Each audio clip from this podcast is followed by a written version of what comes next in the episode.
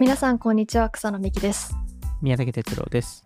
オフトピックはアメリカを中心に最新テックニュースやスタートアップビジネス情報をゆるく深掘りしながらご紹介する番組です今回は雑談会をお送りします雑談会っていうところなんですけど、今日が、今日11月23日ですかね、公開、えー公開し,、えーしてる日は。おそらく あの、なんで、あの、オフトピック、えー始めてから、実は明日で、えー、丸々5年が経ちますと。いやー早いです 年取りましたね。ねやばいですね やばいですよね、確かにや。ばいです まあ最初だから不定期でやってたんですけど、あの、うん5年は経ったので、まあまあ、あの、ポッドキャスト業界の中では、まあ特に日本の中ではちょっと、あの、古い方に入ってきたのかなっていううところですね。確かにどうですか ?5 年やって。そうですね結構続いているなっていう 結構ななんていうかあの今だとすごい当たり前っていうかいい意味で、うんうんあのすごいこれやれてるのはすごい楽しいんですけど始めた時は本当に皆さんも知ってる通りサイドプロジェクトだったので、こんなに続くとは思ってなかったっていう感じがしますね。そうですよね。イメージ、なんか5年後やってるかは正直わかんないっていう、まあ、そもそも1年後もやってるかわかんないって感じでしたもんね、スタート時は。うんなんかとりあえずやってみようみたいな、えー感覚だったと思うんですけど、もう最初、最初、さん覚えてます？あの、もうスマホ1台で 間に、僕と草野さんの間にあのスマホを置いて、それで録あの収録してたので、もう音声が、クオリティがっていう。うーん確かにでも本当あれから始められるのは本当た楽で楽っていうかうんうんうん。いいそれですぐ始められた気がします。いい意味で。そうですよね。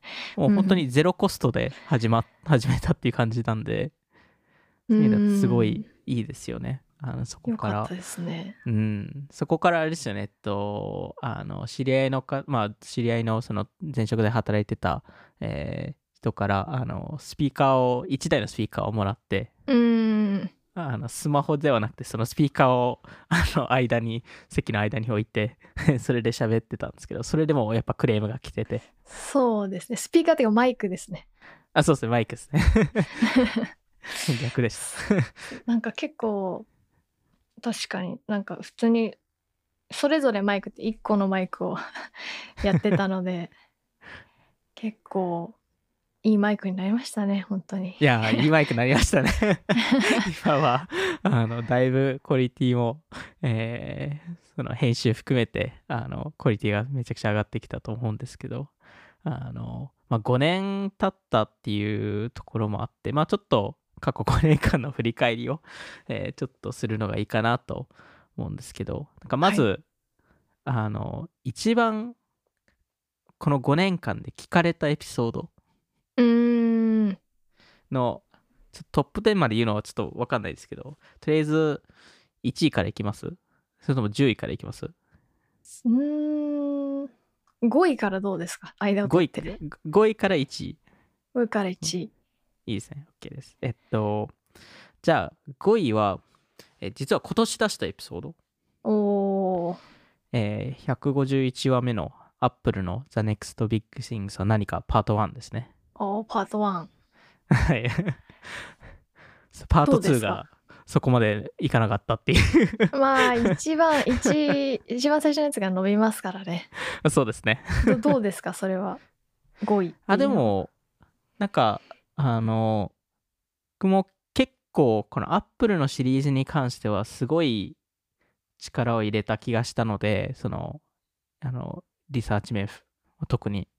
うーん。あのなんで、まあ、いわゆるその、それこそ去年、去年の多分後半あたりからずっとやりたがってたんですけど、なかなか、そのアップルなので、結構ないろんなリサーチが必要だったので、その時間を取れなくて、それをあの年末年始に時間があったので、ちょっと、えーやれたっていうところだったので、結構僕としてはすごい頑張った案件。案件っていうかポッドキャスト会でしたね。ポッドキャスト会でしたね。案件 で案件系ではないんでないですね。アップル案件ででははないんですけど。自ら。そうですね。確かに。へえこれは一番最初。そうですよね。うん。草野さん的にはどう思います？アップルのこの。まあそれこそいろんなシリーズやってるじゃないですか。最まあ最最近っていうかその GAFA 系のうーん。そういうのも含めてどうですか？いや面白いですよね。なんか あのすごい言わせた感があるんですけど。いやなんだろう。やっぱ一番身近なデバイスというか一番テック、うん一番身近なテック企業なので。でしかもその時まだあの VR あのヘッドセット出てなかった時だったのでやっぱりちょっとどうなるんだろうっていうのはすごくヘッドセットは出てましたね。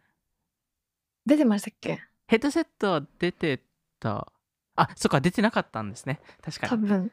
出るかもみたいな感じで確かに。あそっか草野さんがまだこれ出るんですかね？みたいな。うん。感じでしたよね。確かに。なので結構なんかそういう意味だとすごい気になる回でしたね。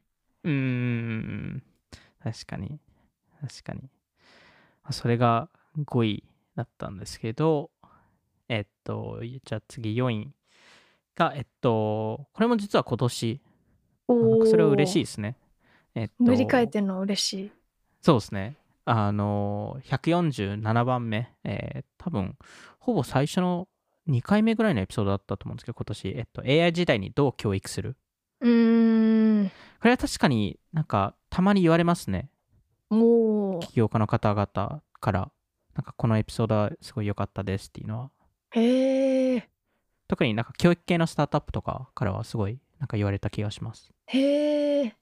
うん。確かなるほど。でもなんかうんやっぱ、その AI 盛り上がってた今年特に盛り盛り上がってたのでなんか、うん。まあ、教育もそうですしなんかじ実際 AI 時代にどう働くかとかどう、うん。あの生きるかみたいな大きいテーマってすごい人気だった気がするので、なんかその中でも教育は確かになんていうか教育系じゃなくてもなんか子供がもしいなくてもすごい興味のある人は多そうな気がしました。確かに確かに。まあ結構なんかそれこそ VC とかもまあいろんな方々もそのどうその国を良くするのかとかなんかどんどん大きいことを考えていくとなんか最終的に教育を良くしなければいけないって なんか結論によく言ったりする気がするのでなんかそういう意味だと、なんかこういうトピックってすごい重要だなっていうのを思いましたね。えー。これは変わってくんですかね、またいろいろ。1年後2年後えっとこの教育っていうあそうですねか。うん、変わっていくとは思いますね。まあ、すでに多分、まあ、特に直近とかもアメリカの大学システムとかもいろいろ課題をやっぱりどんどん抱えて、まあ、課題が増えてる気がするので、うんなんか徐々に変えていかないとっていうな雰囲気にななってるかなっていうところですね。ちょっと変わるのにはやっぱり時間がどうしてもかかってしまう部分があると思うんですけど、うんうん、変わってほしいですね。僕としてはそうで。すね。はい。えっと、第3位は、えっと、去年、去年の、もう多分ほぼ最後のエピソードだったと思うんですけど、あの、144話目の、えー2022年総振り返りテックニューストップ10と、えー解説と。結構、あの、実はトップ10に、あの、2021年の、あの、テックニューストップ10も入っているんですけど、はい、やっぱりこの、あの、このシリーズ、シリーズというか、まあ年一しかやってないんですけど、は、割やっぱり人気ですよね、毎年。人気ですね確かにうん。振り返り。系は、そうですよね。今年もやるんですかね。これあえ言った以上てやらない あえてやらない。あえてやらないパターン まさかの人気なのにやらないっていう。やりましょう そうですね。ちょっと今年何が入入るのかちょっと考えないといけないですね。2021年は iOS とかキャスパーまああの D2C があんまりうまくいかなかったとかあと、はいはい YouTube ショーツの話とか、ああ。なるほどうん。まあでもすごくなんていうかそれ2021年のやつですね。2000あいや2022年のやつあ、2022年か。はいイーロン・マスクとツイッターの話とかが1位あですかねあ、あれあ、そっか、まあ、そうですね、1位。まあ、そう、そう考えると、あの、なんか2022年の若干、なんか予想になった気がしますけどね。あ、2023年の予想。えー今年だいぶ、だいぶいろいろあったじゃないですか、ツイッターとイーロンは。ー確かに来年もなんか もっと課金け課金制になるみたいな。いやー、なんかそんなニュースありましたよね。まあ、この収録出してる時にもう、なんかなってるかもしれない2ですけ点ど。3点してるかもしれない。そうですね。確かに、うん。あと FTX の話とかもあしましたね。あ今年、はい、今、これ収録中も、もしかしたらや、あ、収録中とか、その、公開してる時点でもまだやってるかもしれないですけど、裁判とかもやってますからね。うーんうん。確かにまあそうですね。まあなんで、そういう総振り返り、まあ今年もやりましょうか。はい はい。えーっと、が3位だったんですけど、えっと、第2位と1位は、まあ、同じ、同じ関連のトピックではあるんですけど、第2位が、えー93話目、えー Web3 のガバナンスと経済ですね。おーやっぱ Web3 系は、なんか、すごかったですよね。あの、我々も、まあ、それこそ1位、1位も言言っちゃいますけど、あの、1位が91話目、えー Web3 とインターネットの進化、えーだったんですけど、やっぱりこの Web3 関連のエピソードは、あの、僕も全く、これだけ、なんか聞かれると、全く想定してなかったので、うーん。でもなんか出した後にやっぱりすごい一番やっぱコメントはありましたよねツイッターとかでも。確かに。いまだになんか最近オフトピック Web3 の話しない 悲しいっていうのを結構見かけるので確かに。求められてるんだなっていうのは思いました。そうですね、うん。あの一応そそこの話でいきますとあの、えっとやっぱまあそれこそ Web3 の回で話したかあ多分イノベーションの回とかで話したと思うんですけどやっぱりそのアプリの時代とインフラの時代ってある話したことあると思うんですけどそのそういうサイクルがあるってはいなんかアプリから始まって、で、それに、それに対応するインフラが、えっと、できる時代があって、です。そのインフラが整ったらまた新しいアプリが出てくるみたいな。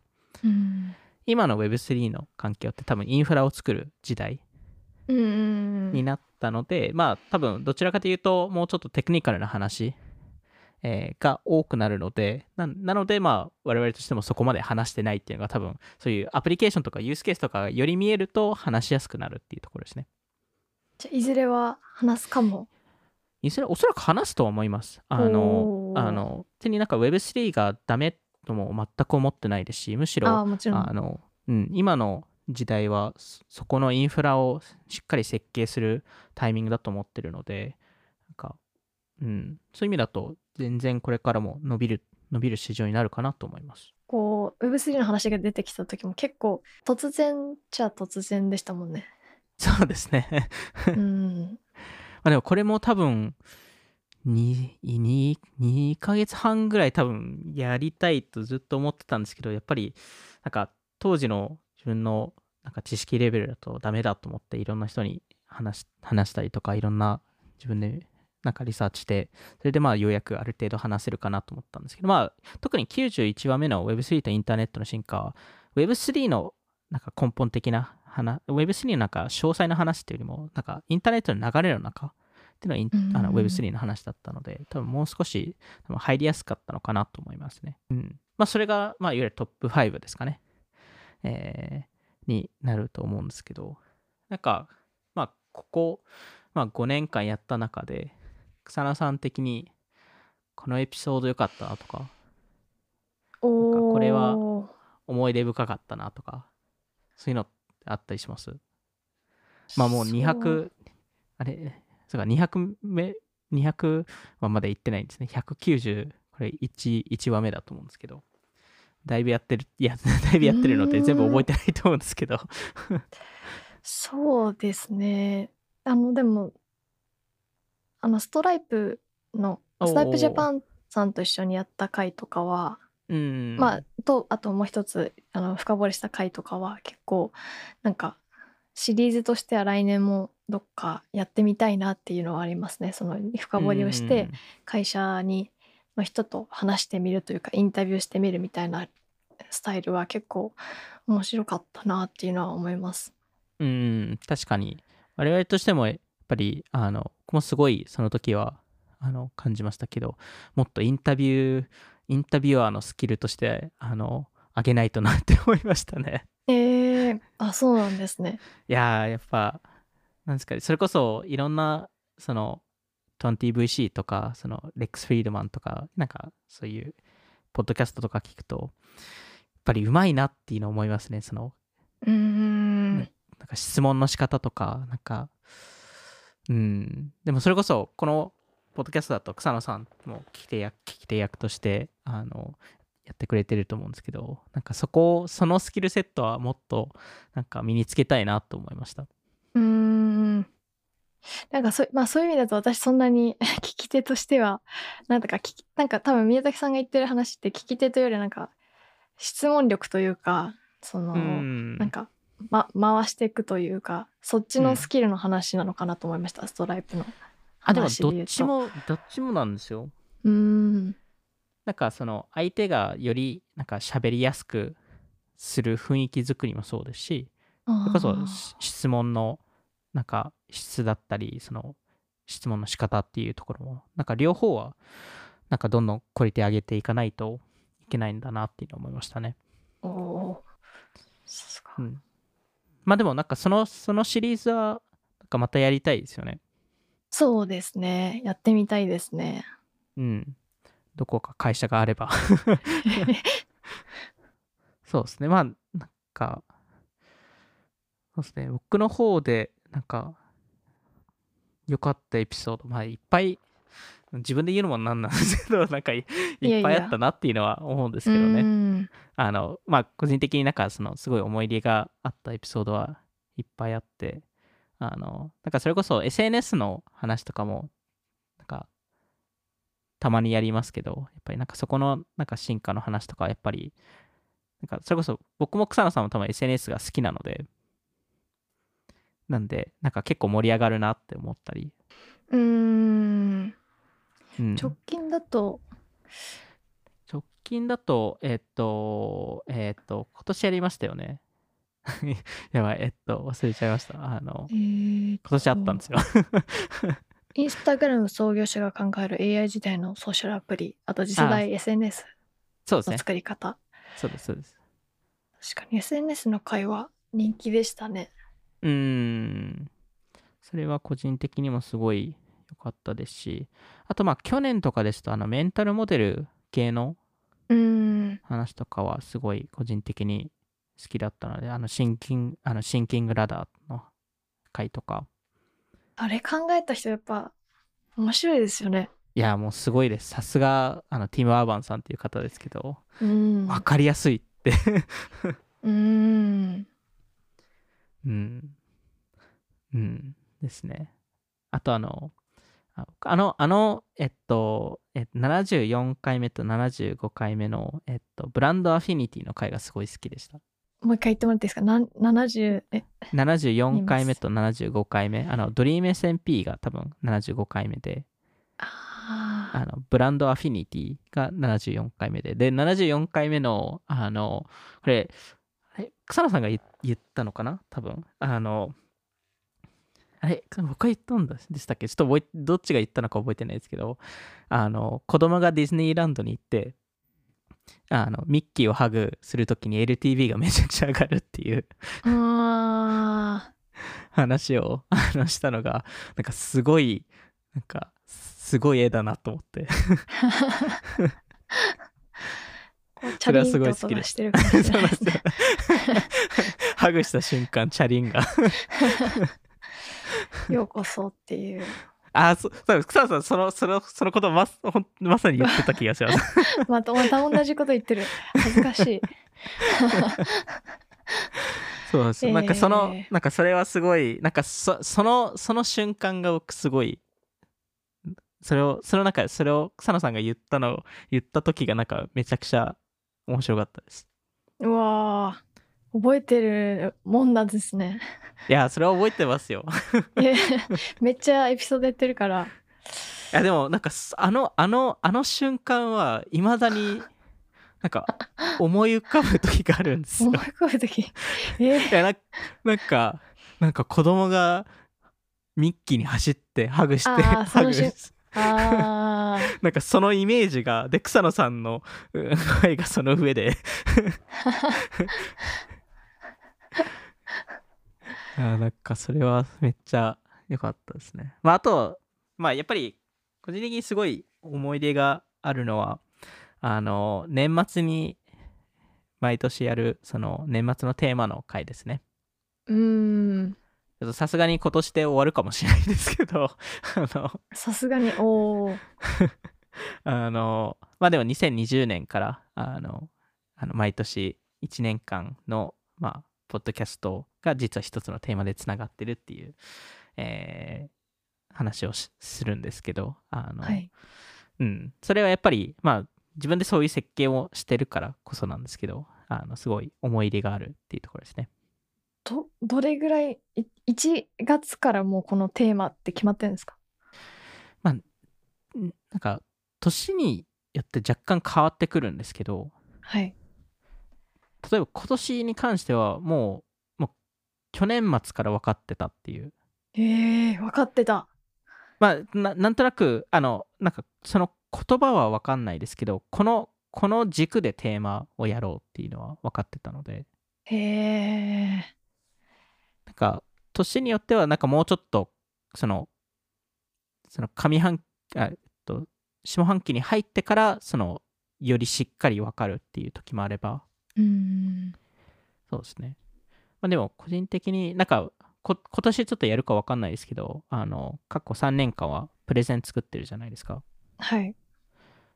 個人的には2年目の Composing Culture の、あの、 deck、まあ、ピまあ、 deck はすごい思い入れがありましたね。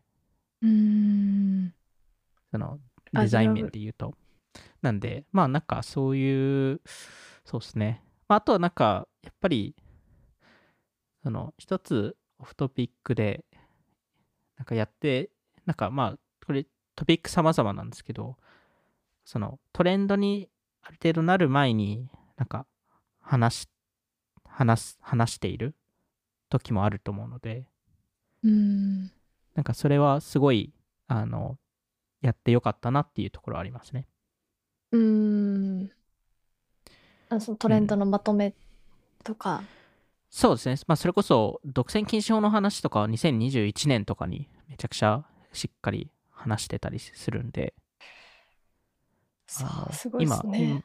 今もコンパウンドスタートアップって多分 SaaS 業界の方々皆さん言ってますけど、我々も去年、去年の後半で話してたり、あ去年の後半なんですね。そうですね。それこそ TikTok と Fortnite って2018年とかに話してますからね、我々。うーん。でもやっぱうん TikTok ってすごいなって思うのは、なんか毎回そのトップ10のニュースに入り込むぐらい、いつ確かにも新しい機能か何か、業界を巻き込んだ何かが出てきて、い確かに。つもすごいなって思いますよね。いやー、ほんとそうですよね。毎年なんかのニュースになる。うーん、それはすごいですよね。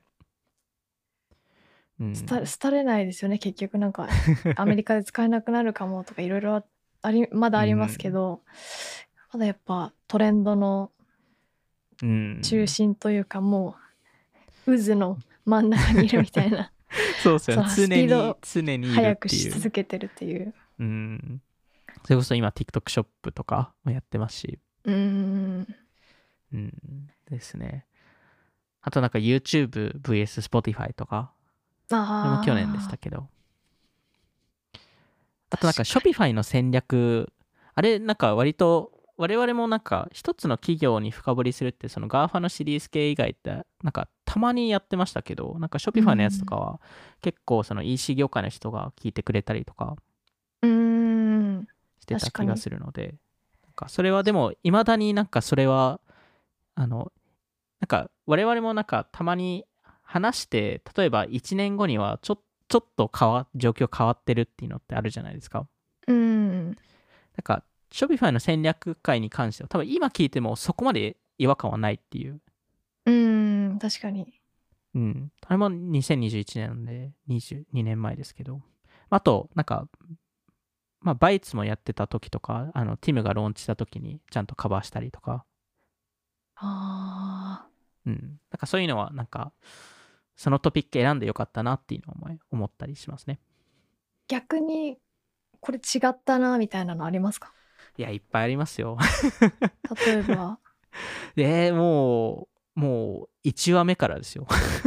すでできれば直近のやつで直近っていうかまあ いや1からままずあぜ全部はもちろん言わないですけど、はい 1話目になんか e スポーツ市場がめちゃくちゃ大きくなるっていう話してたんですけどでもちろんまだその可能性はあると思うんですけど直近だいぶ苦しんでるんで、うーん。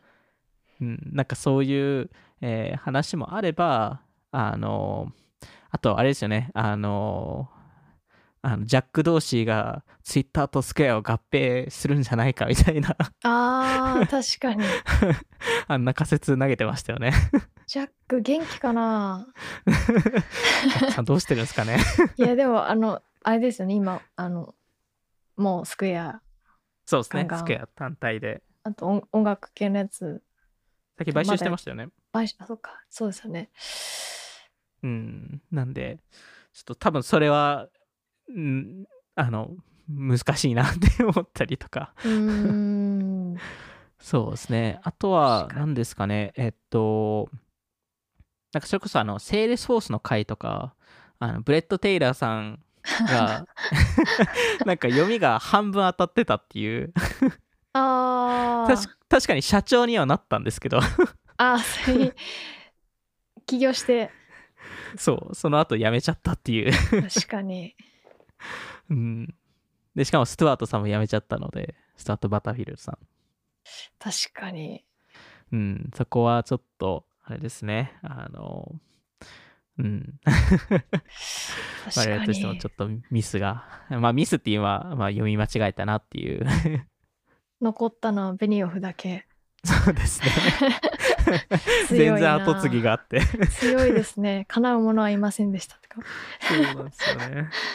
あと、あと何ですかね、それこそ、こそ多分、ポッドキャストでも話してますし、記事でも出してたと思うんですけど、あと、なんかネットフリックスがもしかしたら、なんかやばいかもみたいな、あその、他の動画配信サービスが、これ結構多分2020年とか多分、場合によ2019年だったかもしれないですけど。ー宮崎さんがディズニープラス激推ししてた時ですか？ああ、そうです、そうです、そうです。あ なんか他の動画配信サービスは違うところでマネタイズができるので、なんで、あその動画配信赤字でもいいって言ってたんですけど、ネットフリックスに関しては動画配信しかないので、結構やばいんじゃないかみたいな話をしてたんですけど、けけ結果的にネットフリックスが一番元気っていう。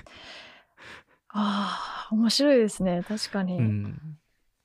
いい作品があるんですかねゲームとかいろいろ？まああと、むしろそのそ、それだけでやっていて、で、まあ、あと長年やってるからこそっていうのもあるんですけど、うーん。うん、やっぱり、なんか、まあ、あと、タイ早めに入ってたから、そのインフラとかも全部設計できてた。で他社はやっぱりあのそのコンテンツをき競い合わないといけなかいけなくなったのでうーん。それで結構コストかかり始めたとかあのなんでなんかファーストムーバーアドバンテージって意外とあるんだっていうのを思いましたね。それを見て。確かに。なんかやっぱり作品が出るオリジナルの出てくる数がやっぱりめっちゃ多いですよね。うーん。どのやっぱプラットフォーム比べて。でなんかいろんなものがあるというか。うーん。だから結局その Amazon プライムで言ってなんていうかこの作品とか「ザ・ボーイズとかこの一番人気の IP みたいなのって割とやっぱネットフリックス結構固まってる気もする、しますね。どうなんだろいやでもそれが多分ネットフリックスの一つのめちゃくちゃ正しかった判断ですよね、でそれこそ僕も多分当時はなんかオリジナルがそこまでヒットしてないっていう話をしてたと思うんですけどあのそこに投資し続けたからこそ今のアドバンテージがあるっていう。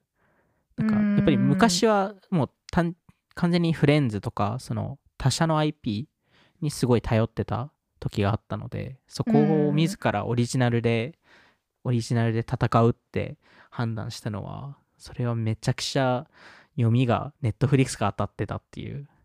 これですね。やっぱグログローバルが強いですよね他と比べると。そうですね。うんうん、うんそこもやっぱり早めにやってたからアメリカでもうある程度と取れたので海外に行くっていうのがうん。判断ができたっていうところですよね。やっぱ日本もオリジナルのバラエティとかドラマとか増えてやっぱローカライズが他のストリーマーストリーミングプラプラットフォームより一歩二歩うん。進んでうるし、そうですね。あと Apple TV プラス私ずっと激推ししてるんですけどいい作品はやっぱ引き続き多いですね。いやでも ここは草野さんがめちゃくちゃ正しかったですいあやでものななかなか増えないですけど。いや、まあでもなかなか、うん、なんか完全に HBO Max のポジショニングになった、えまあ、HBO 昔の HBO のポジショニグングを Apple TV プラスが取り始めたなっていうのを思いましたね。いややっぱりあの、まあ、メッシの話あのドキュメンタリーの話とかもそうですあのスポーツ系のやっぱドキュメンタリーもいいし、ドラマもいいしうんうん。なんかやっぱいいんですよね。でもこれなんかもうデータにも出てるんですよね。うんあの確か僕もあのツイッターあ X か今 X であのあの共有しましたけどあのその、まあ、評評価がす高い、えー作品、えーまあ、そのそのプラットフォームごとで見るとやっぱり Apple の評評価が高い作品の割合がめちゃくちゃ高いんですよ。うん。他社と比べると。やっぱりそこはやっぱり、うん、彼らの一つの強みだなっていうのを思いましたね。なんか全部の作品がそうだとはい一概には言えないんですけどそうですね。ネットフリック、あのその今あのネットフリックスの作品ってすごいビンジウォッチをこうするような展開がめちゃくちゃ多いというか、うん、あとあの一挙全部配信するじゃないですか。うんうん、だからそれもなんかすごいネットフリックスのやり方で AppleTV プラスの場合は毎週1話ずつ出るんですよね新しいやつって、うんだからそれもなんか思想を感じるというかうんどっちもいいんですけどちょっとポジションが違うというか映画もうんうん。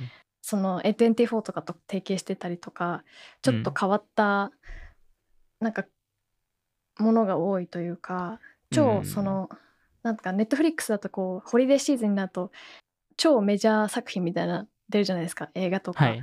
はい。なんかそういうのをしないみたいなのは、うんなんか逆ある意味逆張りというか、うんなんかそれは面白いなと思います。どうします？今年からアップルがめちゃくちゃやり始めたら。まあそれもそれでまあ A24 ももっとマス映画作りますって言ってるぐらいなんで。確かに、まあ、それはでも結局そうですね。まあ結局あーなんかストリーミングって各プラットフォームに面白いやつがあるから 困りますよね。難しいんですよね。これもあるんですよね。うん。全部好きなので、まあではい。も草野さんの Apple TV プラス推しはもうえだってもう3年ぐらい推してますよね。そうですね。でも二年ぐらいか。うん。あと UNEXT を押してた時期もあります。UNEXT が日本のやつだと UNEXT 推しですね日本プラットフォームだと。うんうんじゃあ皆さん UNEXT と Apple TV なんかなんかスポンサーもらえないか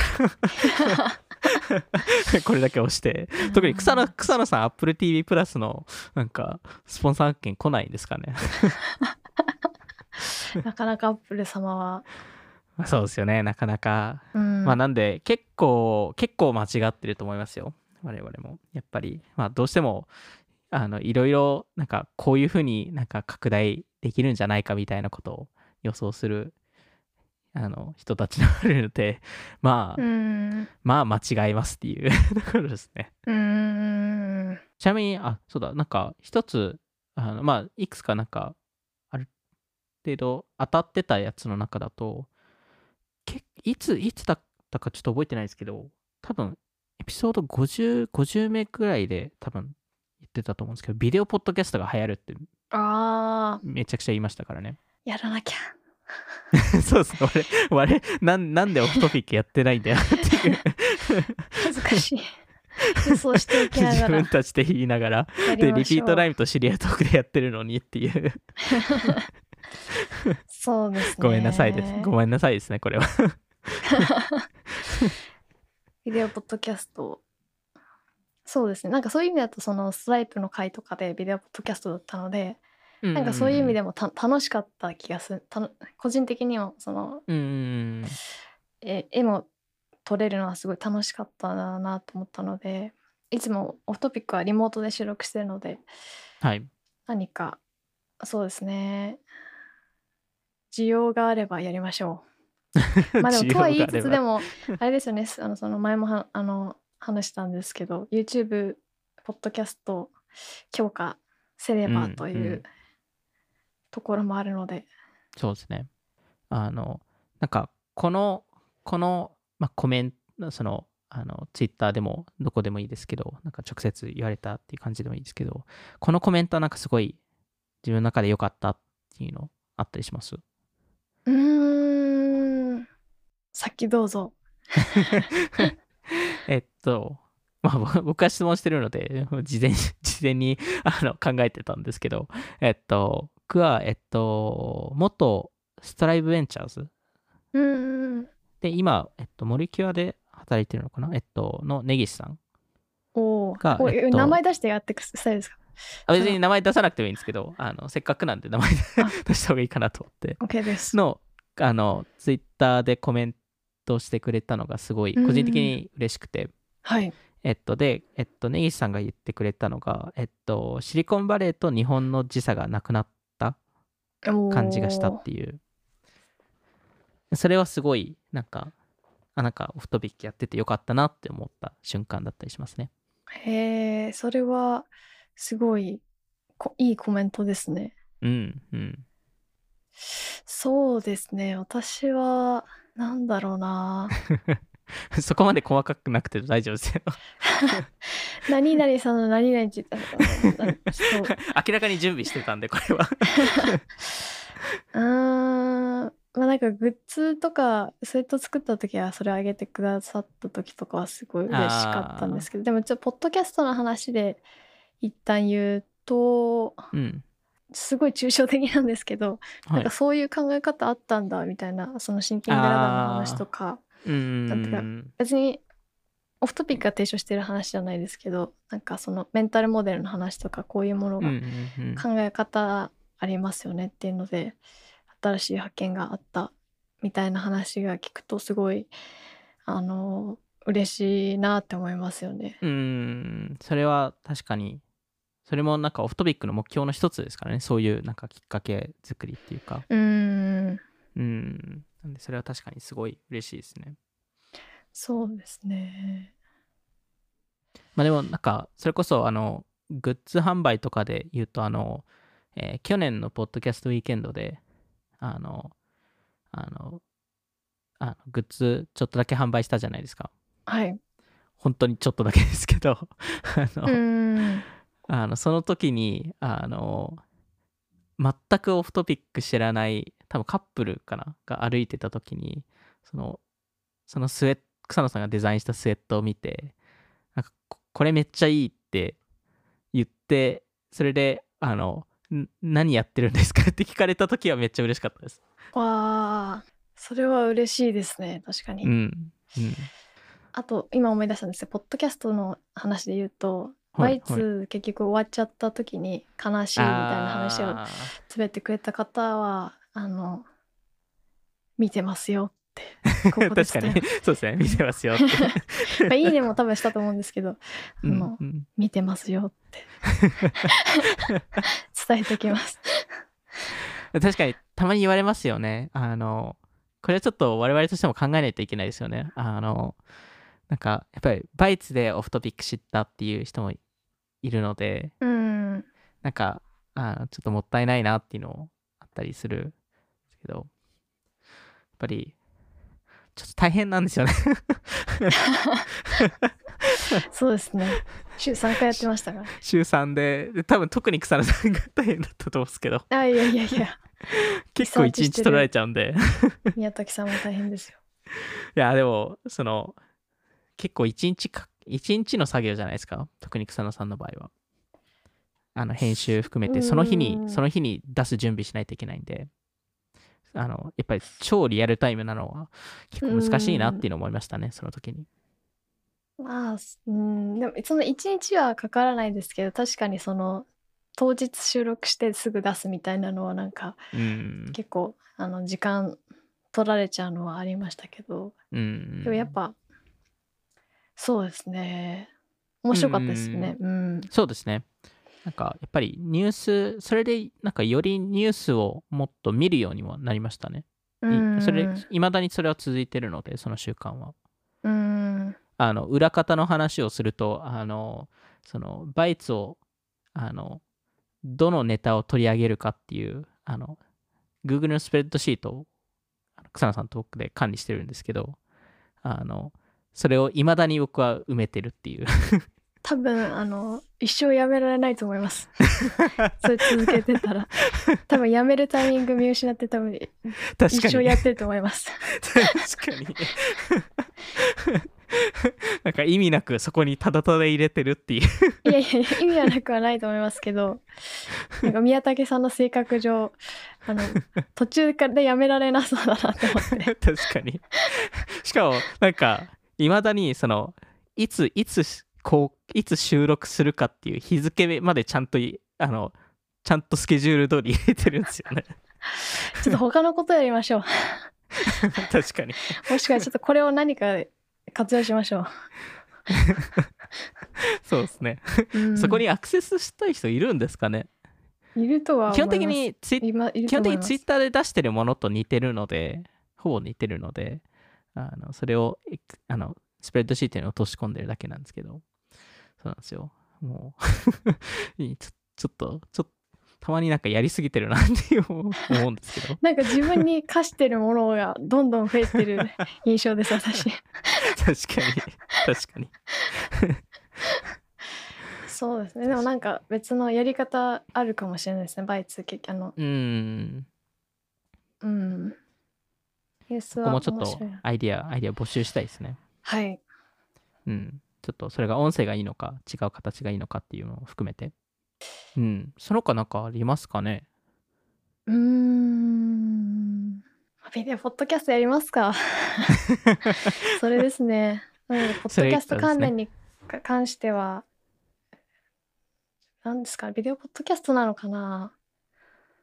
ビデオポッドキャストじゃなければ何なんなんですか？逆に。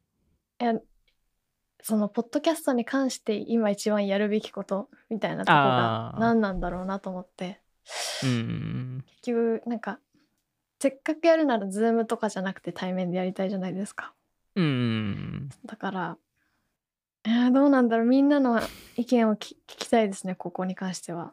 うん。ていう確かに。かそんなにそうですねどうなんだろうビビデオで見たいのかなみんな そこなんですよねでもなんかどやっうなんですかね。ううんん。やっぱ増えましたよね本当にうん。うん。でもましたね体感、体感日本のポッドキャストでビなんていうか増えてる感じもしないんですよね確かに、確かに。うーん確かに。その、その文化はまだなないですね。まあ、今後もあるかわかんないですし。うーんむしろなんか違う文脈として結構そのもともとポッドキャスト以前にラジオっていう日本の文化の中では結構お笑い芸人の人がやってるんですけど、うん。なんかそういう意味だと YouTube で長編の対話みたいなのであのポッドキャストとは言わないけどインターネットラジオ YouTube ラジオみたいなのってめちゃくちゃ多いんですけどだからすごいそういう意味で言うとポッドキャストとは言わないけど長編の対話コンテンツみたいなのは相対的には増えてる気がしててへなので YouTube YouTube で対話ししていくみたいなスタイル。にまあだからまあ、ポッドキャストではないんですね。だから、うん。まあ、ポッドキャストって言わな別のくてもいいのか。コンテンツっていうことそれとも、なんか、同じコンテンツなんですけど、ポッドキャストって言わないっていう。あそそっちですね、どちらかというと。あポッドキャスト、YouTube ラジオって呼んでるみたいな。うーん。で、まあ、そっちファーストなんですね。逆に言うと。そうですね。だからメインのコンテンツがあって、たまうん、にうん、うん。こ長編のコンテンツがあって、みたいうなー感じな気がします。うんうん。えーっと、あと何ですかね。超ランダムな質問とかやります？はい。えー、今、世界中の誰とでもご飯できたら誰誰とご飯します？いえ や僕もこれ全く答えあの準備してないんで。なんか、ポッドキャストに関してのランダムかと思ったらめちゃくちゃランダムで。全く全く違う。えー、あの誰でえっとた例えばえっと例えば外人だったとすると、えー例えばドイツ人だとすると草野さんはドイツ語でしゃ喋れるっていう前提で。えー、でえっとあーまあちょっと死者までいいっていいって言うともうひ無限に広がっちゃうんでまあとりあえず今生きてる人で。うーん。誰とご飯してみたいですか？めっちゃ難しいですね、その質問。うん。僕も草野さんの返事を待ちながら僕も考えてますからね。誰だろうってなって。えー、えー、なんか多分ん亡くなる前だったらバージルさんって言ってたかもしれないですねうーん。あそういう意味だと今のラルフ・ローレンになるかもしれないですねおー。おしゃれ。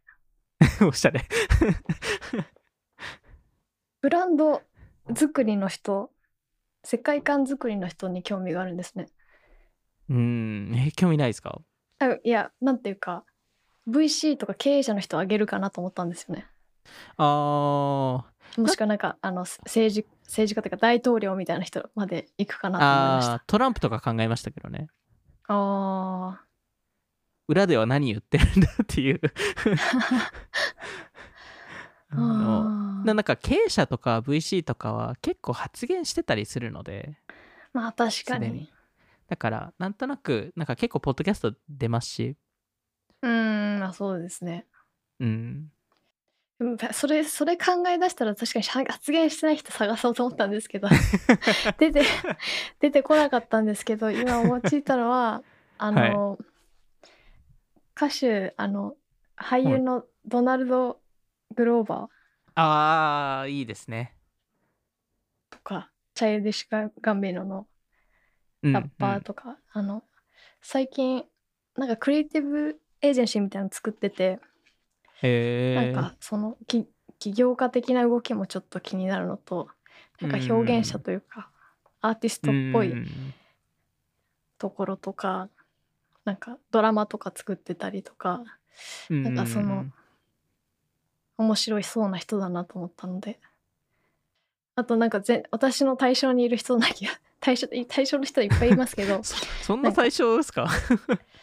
ーんえでも同じもし私がアメリカ人だったとしても同じコミュニティにはいない人なので。ああまあ。なので ちょっと気になるっていう。うーん。二人ともクリエイティブなクリエイティブ側の人を選びましたけどね。確かに経営者の人はなんか 情報が溢れてて。確かに。でもそういう意味だとなんか会ってみたい経営者はいはい。はまた別でいるかもしれないですよね。えー、え誰なんですか？えー、誰だろうな。あそこそこはこ答えがなかったっていうことですね。そうですね。うーんまあでもあのパレードっていうブランドやってるあの女性の経営者の方とか。うんあと Glossier のエミリーさんとかもそうですし。うーんあとは、あと、あーあと、ノーションのアイバンさん、イバンさんはいはいアイバはいンさんとかは、ちょっと、なんかプロダクトの話はちょっと、あんまり、そのうんあたその方こそあんまメディアに出てこないので、確かに話聞確かてみたいなって思いました。うーん。確かに。まあ、あとそのトップレベルの人そのうんうん。セールスソースの人とかうーん。なんかアップルのティムさんとか 確かに。友達になれたらすごそうですよね。そういうと、ジョニー・アイブさんとかもね、なんかうんプロダクトについてめちゃくちゃ熱弁ししてるジョニー・アイブとか聞きたいですね。話。確かに 実際会ってみたらそうじゃなかった時ショック受けそう確かに。もうそうなのかな。人生を楽しむ方向性に行ってますみたいな。もう仕事は一旦2番目でっていう。そうかもしれないですよね。順番は分かんないですけど。はい。当時の熱量はあんまなさそうな。どうなんまあそうですね。当時と比べると。うん、でもなんかそれこそ車会社とかもそうかもしれないですけどなんかフェラーリとか。あなんかそのプロダクトに対するなんか愛着っていうかーうーん。なんかそのここだ異常なこだわりとかあなんかそういうのはそういう話は聞聞きたいですけどね。ーへええ聞きたくないですか？え聞きたいですけどなんか意外でした。あそうですか？はい。うん。く結構そういうの話聞くの好きですけどね。うーん。あこういうここの角度見てたんだとか。それなんなんでそこが気に気にならない気にならないんですかとかってめっちゃ聞きたいですけどね。はあ。なんでここは丸じゃないといけないんですかとか。やっぱり宮武さんって分析するの好きですよね。確かに。か思ったらなんかそのぶ分析の対象が特にそのロジックじゃないものうんに対して特にき興味があるんだなって今思いました。確かに。確かに。ロジックはロジックでも説明できちゃうので。でもそこもわかんないですもんねその人にしかでもそこがそこが面白いと思うんですよね。なんかうん。でも何かしら説明があるじゃないですか。うん。で多分で説明がなんかすごいふわっとしててもその人の経験だったり何かしらきっかけでこれがいい悪いっていう判断ってみんなしてると思うのでうん。なんかそれを知ることによってまあなんか自分のためになるかは正直わかんないですけどなんかクリエイティブの人たちのなんか考え方はすごいすごい気になりますね。うん。だからミュージシンャンに会うとあの大体聞聞くのがそのあの作詞作曲やってるミュージシャンに関してはどっちを先にやってるかっていうのを聞きますね。へえあの作詞をしてるか作詞作曲あのあの曲を最初に作ってるかっていうところで。でおそらくなんですけど曲作る人の方がお多いと思うんです先に。うん多分ですけど。でそれに対してあの詩を書くっていう話だと思うんですけど、うんなんかはい。そうですね。なんかそそう、そう考えると、エルトン・ジョンとかはすごいなって思いました。確か、あの、もう一人のバーニーさんっていう方が、えっと、詩を送ってきて、はいで、それをベースに曲を作るんですよ。うんそれってどうやってやるんだろうっていうのが、うんそそれを、その詩をベースに曲がイメージできるって、なんかその、それ、なんそれはすごいなって思いました。曲作れる人ってやっぱすごいですよね。ん、いやー、すごいです。うんうん。なんでやっぱりまあそういう世界観とかもまさにそうだと思うんですけど、なんかそこの、なんかどうやってそれを、その発想があって、なんかどういうプロセスでやってるのかっていうのはすごい聞きたいですね。うん確かにう。ん。うん。っていう、超ランダムな質問でしたけど。なんだろうな。あ、これ、これ、リピートライムでも聞きましたけど、あの、草野さん、あの、その時に、あの、あの、出てなかったんで、あの、今、パソコンでどういうタブがを開いてますかっていう。えー、結構開く方ですか？開く方ですけど、うんなんかやっぱタブ開きすぎると なんかパソコンが重くなっはい。たりとか、あと私 Chrome の更新マークああ、すぐ更新したすぎて。あの新しい機能試し試したいからあ あとここにずっと出てるのがや嫌なんーで、うんうんそれが出たらあのリセットするようにはしてます。えー、で今見てるのは、まあさっきエピソードの話したんで、エピソードのページを見てました。あアークとか使わないんですか？あのブラウザーの。トライはしてたんですけど、うん習慣にはならなかったやっぱ馴染まないですね。うん習慣にはならないですね。僕もなんか試してなんか面白いなと思ったんですけどやっぱり今ワークフローが全部 Chrome ベースでやってるんでなんかそれを移行するのが大変っていううところ。でいまだに若干 Chrome でスタックしてますね。たまにアーク使おうとしてますけど、そうですうね。ん、なかなか。クロームもやっぱ更新頻度がめっちゃ高いんで、確かに。